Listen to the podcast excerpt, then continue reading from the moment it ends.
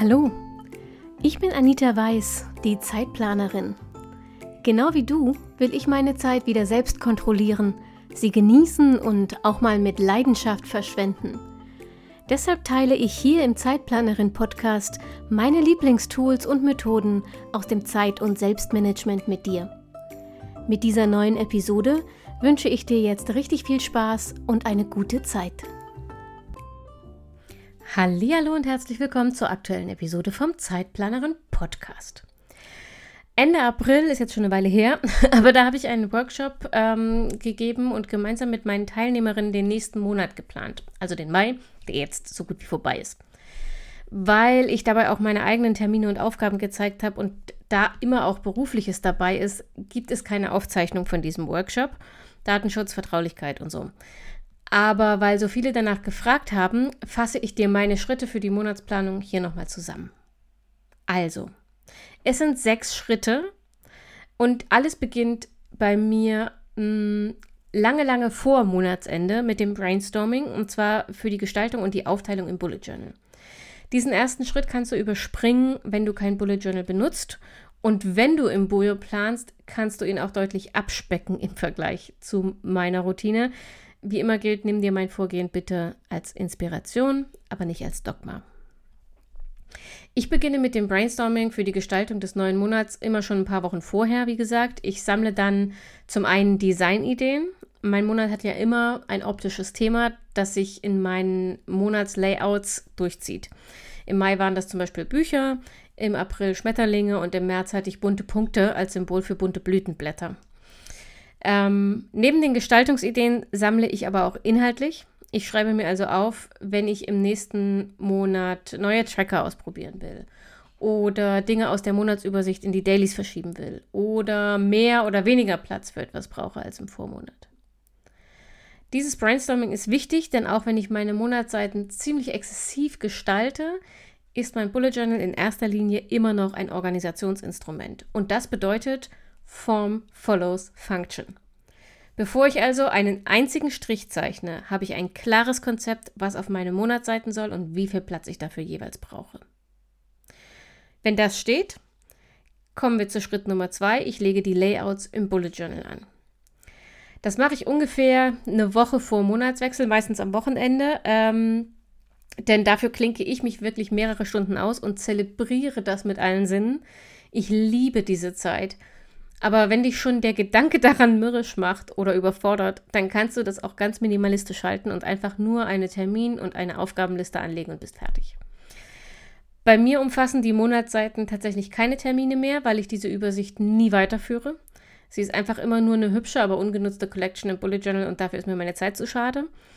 Ähm, die Termine verwalte ich seit Jahren im Google-Kalender, unbezahlte Werbung, und sie finden erst mit dem aktuellen Daily ihren Weg ins Bullet Journal. Das funktioniert für mich am besten, das mache ich schon eine ganze Weile so, ähm, ist einfach meine Strategie. Ähnlich sieht es bei mir mit der Aufgabensammelliste aus. Die führe ich seit einigen Monaten als Kontextlisten in einer To-Do-App und das funktioniert für mich tatsächlich aktuell jedenfalls besser als die analoge Variante. Deshalb ist mein Monatssetup auch längst nicht mehr so umfangreich wie früher im Bullet Journal. Aktuell gehören zu meinen Monatsseiten zum Beispiel ein Deckblatt, wenn ich Lust drauf habe, ein Memory Keeper. Also das ist einfach nur eine Seite, auf der ich zu jedem Tag ein Stichwort notiere oder, oder äh, eine Satz, eine Wortgruppe, einen Satz. Ähm, entweder ein Highlight des Tages oder eben irgendwas, was den Tag ausgezeichnet hat. Probier das mal aus, das ist wirklich erstaunlich, wie viele Erinnerungen ein einziges Wort wecken kann. Und zusätzlich drucke ich jeden Monat eine Collage mit Fotos aus und klebe sie am Ende des Monats ins Bullet Journal. Auch das, um Erinnerungen zu bewahren. Und da achte ich darauf, dass nicht nur die großen Momente auf die Fotos kommen, sondern eben auch die kleinen. Dann ist der Zeitplanerin Redaktionsplan immer mit in meinen Monatsseiten. Der Tracker für die Bücher, die ich gelesen habe, den habe ich noch nie weggelassen. Und dann gibt es diverse monatlich auch immer mal wieder ändernde Tracker für Gewohnheiten und meine Gesundheit. Und das war's. Wenn das optische Gerüst im Bullet Journal steht, dann beginnt bei mir die eigentliche Monatsplanung mit Schritt Nummer drei: Termine sichten, ergänzen und gegebenenfalls übertragen. Im ersten Schritt schaue ich mir meinen Kalender an und zwar in der Monatsansicht. Das ist wichtig. Wenn du dir deine Termine nur wochenweise ansiehst, fehlt dir der große Überblick. Es geht aber nicht nur darum zu wissen, wann etwas stattfindet, sondern auch, wie viel Zeit du bis dahin noch hast. Zum Beispiel für notwendige Vorbereitungen. Wenn es dir geht wie mir, musst du das visualisieren, um es wirklich zu erfassen. Wenn du mir zum Beispiel sagst, du hast noch drei Wochen bis zum Urlaub, dann löst das überhaupt nichts aus. Und schon gar keine Aktion. Wenn ich aber diese drei Wochen im Kalender vor mir sehe, begreift mein Gehirn, dass das nicht mehr so viel Zeit ist und ich mal anfangen müsste, die Dinge zu planen und zu erledigen, die bis dahin noch zu tun sind. Wenn ich einen Überblick habe, schaue ich, ob im Kalender noch Termine fehlen. Manchmal habe ich Termine im Bullet Journal zwischennotiert oder eine Terminserie ist abgelaufen und muss verlängert werden oder sowas. Das verlängere ich jetzt und ergänze ich jetzt, bis der kommende Monat terminlich tatsächlich up-to-date ist. Wenn du deine Terminübersicht im Bullet Journal führst, ist das jetzt der Moment, in dem du die Termine für den kommenden Monat dort einträgst. Und dann geht es weiter mit Schritt Nummer 4, dem Aufgaben Braindump. Wenn alle Termine geklärt sind, ähm, geht es, wie gesagt, für mich in der Auf Monatsplanung an die Aufgaben. Ich führe meine To-Do-App sehr konsequent und trotzdem habe auch ich immer Aufgaben, die noch nicht erfasst sind. Und deshalb mache ich zur Monatsplanung immer erstmal einen Aufgaben-Braindump. Mm, das bedeutet, ich setze mich hin und schreibe tatsächlich ungefiltert alles auf, was mir noch einfällt und sammle zusätzlich alles, was irgendwo notiert ist, wo es final nicht hingehört. Im Bullet Journal, in den Eingangskörben, Mails, WhatsApp, Instagram, irgendwelche Zettel, Blöcke, mein Kopf. Alle Orte werden jetzt geleer geleert und ähm, vor allem Aufgaben kommen in den Braindump. Aber wenn du merkst, dass dein Kopf so voll ist, dass du dich auf die Aufgaben gar nicht konzentrieren kannst, dann schreib einfach erstmal alles auf. Also mach einen allgemeinen Braindump und pick am Ende die Aufgaben heraus und schreib sie auf eine eigene Liste. Aus dem Aufgaben-Braindump befüllst du im nächsten Schritt dein Planungssystem. Und gleichzeitig soll er deinen Kopf entlasten. Also lass dir bitte richtig Zeit mit dem Aufgaben-Braindump und gib dir auch dann noch ein paar Minuten, wenn dir scheinbar nichts mehr einfällt. Und wenn du sicher bist, du hast alles erfasst, dann kommen wir zu Schritt Nummer. Oh, wo bin ich denn? 5. Schritt Nummer 5. Aufgabensammelliste anlegen, befüllen, ergänzen und aktualisieren. Aus dem Aufgaben Braindump. Befüllst, wenn du das zum ersten Mal machst oder ergänzt, wenn du sie eh führst, du jetzt deine Sammelliste oder deine Sammellisten, je nachdem wie viele du hast. Sortiere also alle Aufgaben, die du jetzt ungefiltert aufgeschrieben hast, an den richtigen Platz. Bei mir persönlich bedeutet das, dass ich überlege, in welche Kontextliste eine Aufgabe gehört. Also privat, Zeitplanerin, Job allgemein oder Jobkunde A, B oder C. Wenn ich die Aufgaben dort eintrage, vergebe ich immer gleich ein Etikett mit der Aufwandsschätzung. Das macht mir später die Planung einfach leichter. Und ich habe dafür vier Labels vorbereitet. Ähm, und in irgendeine dieser Kategorie passt jede Aufgabe. Und das sind die Labels lauten bis 5 Minuten, bis 15 Minuten, bis 30 Minuten, bis 60 und über 60 Minuten. Übrigens sind diese Etiketten bewusst so kleinteilig, weil sie damit für mich auch ein Korrektiv sind. Wenn ich viele Aufgaben habe, die deutlich mehr als 60 Minuten brauchen, ist das für mich ein Signal, genauer hinzuschauen. Habe ich wirklich eine Aufgabe notiert? Oder ist das schon ein Projekt? Besteht es also aus mindestens zwei Teilaufgaben? Auf meinen Kontextlisten sollen nur Aufgaben stehen, also die kleinsten nächsten Schritte, einfach weil man die besser umsetzen kann. Wenn alle Aufgaben eingetragen und mit einer Aufwandsschätzung versehen sind, dann terminiere ich die, die ich mir für den kommenden Monat vornehmen will.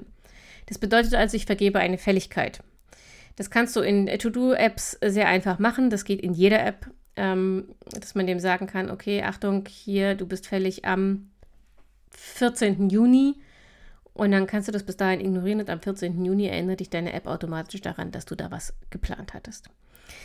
Ich versuche, die Aufgaben auf den ganzen Monat so ein bisschen zu verteilen. Ich bin da aber auch ziemlich großzügig, denn am Ende weiß ich zum Monatsanfang eh noch nicht, wie sich die Wochen entwickeln.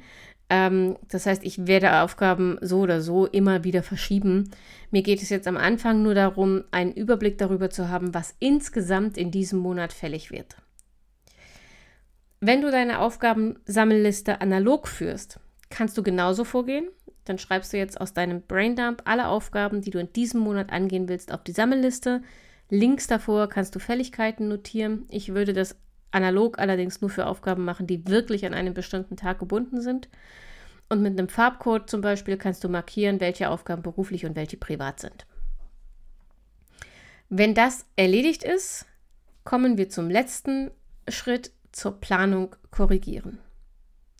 Wenn ich mit allem fertig bin, lege ich meinen Kalender und die Liste mit den Monatsaufgaben nebeneinander und schaue mir an, ob meine Planung wenigstens einigermaßen realistisch ist. Normalerweise passt das. Aber manchmal stelle ich dabei zum Beispiel fest, dass ich in dem Monat extrem viele Termine habe, viel mehr als sonst.